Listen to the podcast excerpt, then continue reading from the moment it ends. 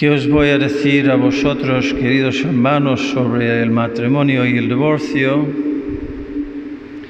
Conociendo la historia personal de muchos de vosotros y la lucha que habéis tenido y que tenéis por ser fieles.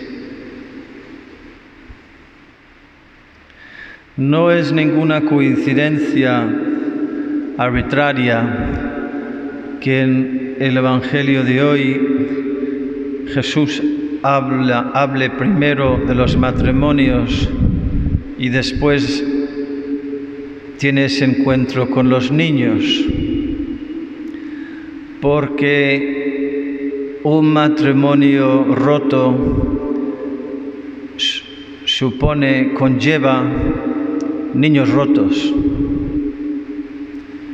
niños escandalizados porque han visto que el amor no es permanente y eso es un shock, un trauma para el alma de un niño que a veces no se recupera en toda la vida.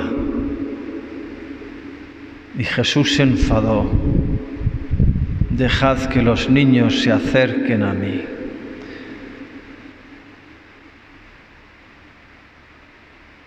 tantos matrimonios rotos, tantos niños rotos. Este verano en uno de los campamentos había un niño, se me acercó y me dijo, Padre, ¿puede, puedes ser tú mi Padre espiritual? ¿Qué cosa? Venga, hablamos, cuéntame. Tenía nueve años los padres divorciados. Yo lo llevo bien, mi hermanita, como era más jovencita, poniéndose como, como, como, como hombrecito, mi hermana, como era más pequeña, lo lleva peor.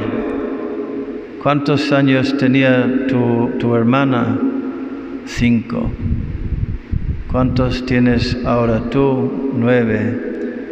¿Cuántos tenías cuando, cuando se divorciaron?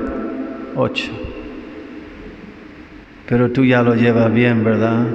En todo el campamento ese niño solo empezar, empezó a sonreír después de unos cinco o seis días. Era un niño muy intenso y muy serio. No, yo, yo amo a mi papá, amo a mi mamá. Ay, Dios mío.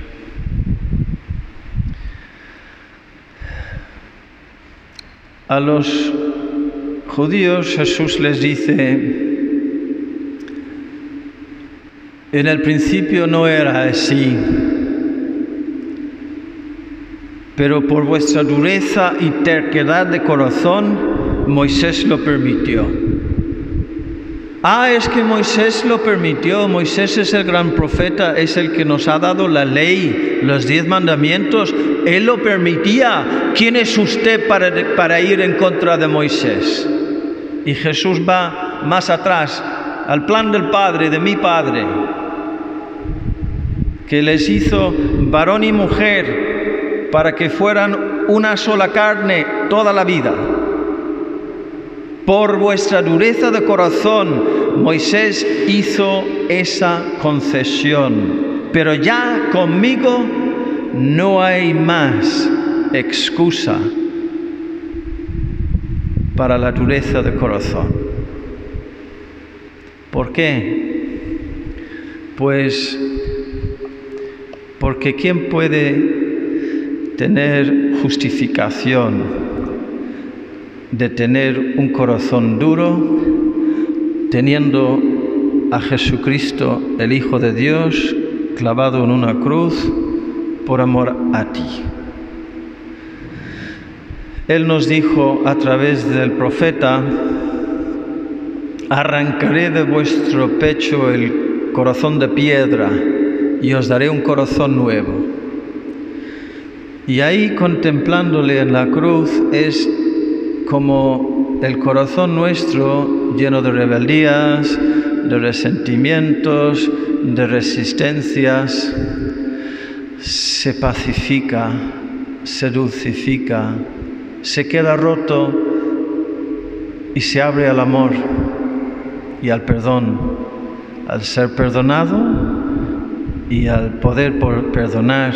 Y eso es lo que facilita que los matrimonios perseveren, permanezcan, que no se rompan, que crezcan en unidad, en amor. Mm, como nos alejamos de Él, pues dureza de corazón, división, divorcio y niños rotos. Dicho todo eso, acabamos de vivir una alegría sorprendente, porque hemos estado ahí en el monasterio de la Trinidad, ahí al lado del, ay Dios mío, del, parque eso, del, cruzando el río, está el casco antiguo. Y entraron dos chicos que se han enterado del, retiro que solemos tener, las convivencias que tenemos tener ahí los sábados. 22 años los dos, que andaban completamente perdidos por la vida. Niños rotos, con 22 años, adolescentes, jóvenes, tienen 22 años y, pueden ser, o sea, son hombres, pero, pero son muy jóvenes, son críos todavía.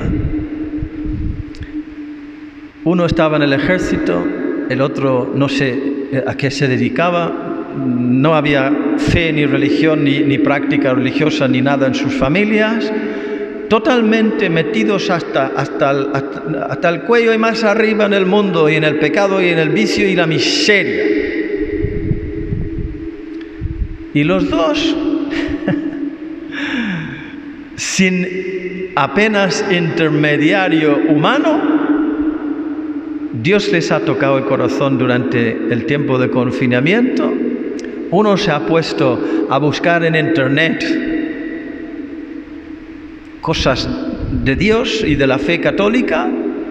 En el confinamiento, aburrido, deprimido, voy a buscar, empieza a buscar, Dios le toca el corazón, le da, le da la luz de la esperanza, le resucita de sus vicios y de sus miserias y de sus tristezas, busca la confesión y ahora va dos veces al mes y intenta ir a misa todos los días. ¿Qué, tendrá Dios pensado para él? Y el otro, borracho, un, vamos, un poco de todo, o mucho, mucho de todo, y un, y un protestante predicador de esos de la calle se le acerca una noche cuando ya estaba pensando casi en terminarse, terminar su vida, y Jesús te ama, que sepas, Jesús te ama. Y con eso un rayo de luz y de amor le penetra el corazón, nos lo nos lo ha dicho. Y él también ahora está encendido de amor a Jesucristo y de deseos de cumplir la voluntad de Dios. Es que Dios hace lo que quiere. ¿Y sabes por qué lo hace y cómo lo hace Dios? Por los sufrimientos y las oraciones vuestros.